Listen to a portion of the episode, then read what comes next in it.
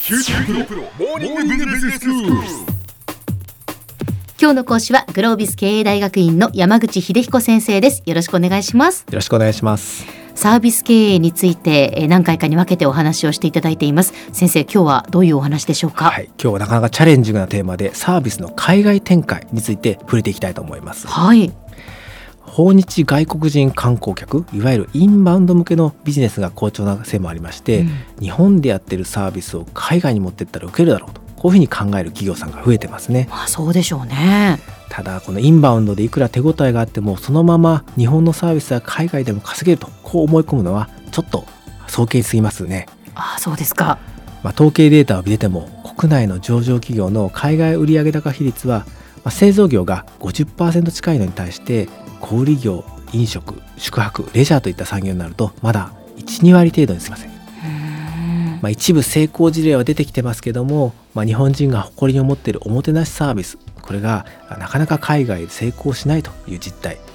まあ、そこにはですねサービス特有の要因がいろいろありますああそうなんですねまあ確かにね日本人はサービスが得意だというイメージがあるのでそれがなかなかこううまくいかないっていうのはなんでだろうって思うんですよねはい、いくつかご紹介したいと思いますが、はい一つはまあ現地での参入制限がありますねうん一般的に製造業メーカーのですね工場進出というのは現地で雇用を生んだり技術移転につながったりすることもあって、まあ、現地の政府からも歓迎されますはい一方でサービス業というのはですね、まあ、雇用面で地元経済の貢献が見えにくいのと、まあむしろ地場のサービス業者と競合してしまうことがあって、まあ歓迎されるどころか、まあ外資系企業に関しては参入を制限している国が実は多いんですああなるほど例えば、まあ、東南アジアの一部の国なんかでコンビニあるんですけども、うんまあコンビニというのは実は古くから地場でやってる商店の、まあ、商売を奪ってしまう可能性があるためですね、ね外資のコンビニチェーンっていうのは、まあ、販売品目ですとか出店数これがだいぶ制限されていることがありますねへ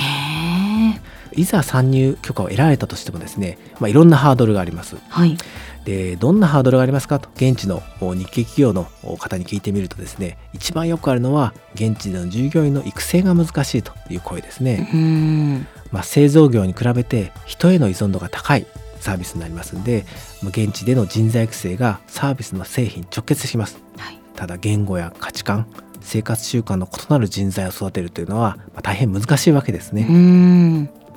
まあ、日本人相手でしたら当たり前のことお客様に笑顔で接するとか業務中の死後を慎むとかこういったことをですね海外ではまた丁寧に教える必要があるわけですはいでそもそも価値観が違うためなんで掃除が大切なのかこういった必要性から理解してもらわなきゃいけないわけですねあこれはなかなかやっぱ難しいでしょうね大変ですね、ええでさらに悩ましいのはそうやって一生懸命丁寧に努力して育った従業員が海外ですと短期間で辞めてしまうことが多いのでまた従業員の募集トレーニングをやり直さなきゃいけないこんな点がありますうーね、んさらにですね、まあ、サービスが仮にうまくいって軌道になったとしてもですね次頭を悩ますのは現地企業による模倣ですね、はい、まあ、サービスというのは提供プロセスをお客様と共有してしまってるんで、うん、何やってるか外部からすぐ分かってしまいます、はいはいまあ、ものづくりと違って特殊な技術をサービスは要するわけではないのでえ少なくとも形の上では模倣するのは簡単なわけです、そういうことですね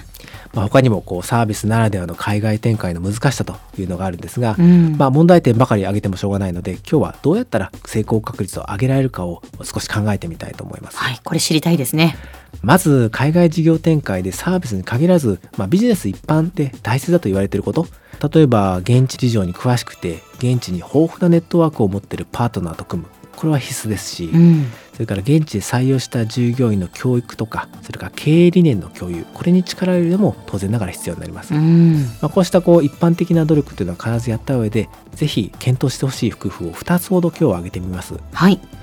一つはですね意識的に段階を踏むということですねほうほうまあメーカーですと海外に出てく時にですね最初に海外企業へのライセンシングなんかをやってみてそれがうまくいったら今度輸出に切り替えてうん次に現地に自分たちの販売拠点を設けてみるとでそれもうまくいったら今度は製造拠点を設けるとこんな感じですね、うんまあ段階的に海外の事業展開を進めることができるんですあそうなんですねところがサービスの場合同時性というですね、まあ、生産と消費が同時に行われるという特徴があるためですね、海外展開するときにですねいきなり全機能をですね現地に持ってかなきゃいけないわけですはいはいこれがですね失敗リスクを高める要因になっていますうんただ工夫をすればですね海外での事業展開を段階的に進めるということはできなくはないんですね。あそうなんですね。まあ、例えば外国人観光客とか在日の留学生を相手にですねサービス提供してみて現地の人たちのニーズを探るとかですえね、え海外出てった時も在外の日本人とか日系企業をターゲットにしてまずはビジネスを始めてみてその後にローカルの市場に出ていくとあるいは実は小売業の中にはですねいきなり海外に大きな商業施設を構えるのではなくて小さな雑貨店なんかを開いてみてですねお客様の好みですとか物流の信頼度こういったものを確かめてから本格的に参入するそんな企業さんもあるんですね。じゃあまあサービス業でもやはりまあ少しずつ少しずつ段階的にその進出するっていうことは可能だということなんですね。そうですね、ええぜひそういう工夫をしてみたいと思います。うん、それからもう一つのやり方としてですええね、サービスをできるだけ物に置き換えた上で海外に出てくるこういうやり方がありますへえそんなことできるんですか。やっぱりサービスというのは現地の従業員の依存度が高いものですからこれをできるだけ下げることこれによって日本と同じ品質のサービスをまあ提供しやすくなりますねう、ん、まあ、例でいくと例えばセコムセコムというのは日本の警備サービス事業で圧倒的なシェアを握ってますけども、はい。この背景には、まあ、ガードマンに頼った人的警備から SP アラームというんですが機械警備ですねうん、これにビジネスモデルを早い段階で転換した点がありますはい。でこの点は実は海外展開でも生かされてましてセコムは機械警備のノウハウを海外に移植して事業展開してますはしたがってあの現地の従業員に頼ることなくうん機械を中心にしてサービス提供ができているわけですね、なるほど。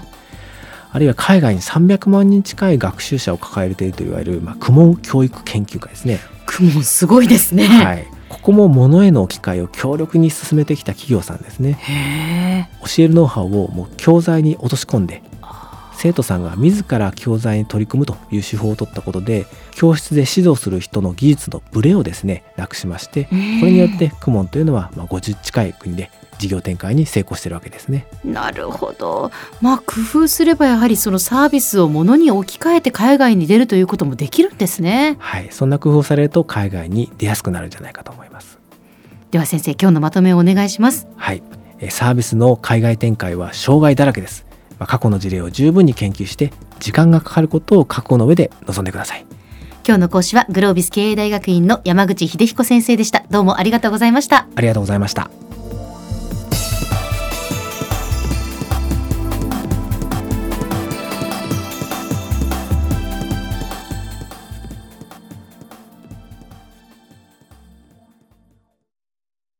QT プロは通信ネットワーク、セキュリティ、クラウドなど QT ネットがお届けする ICT サービスです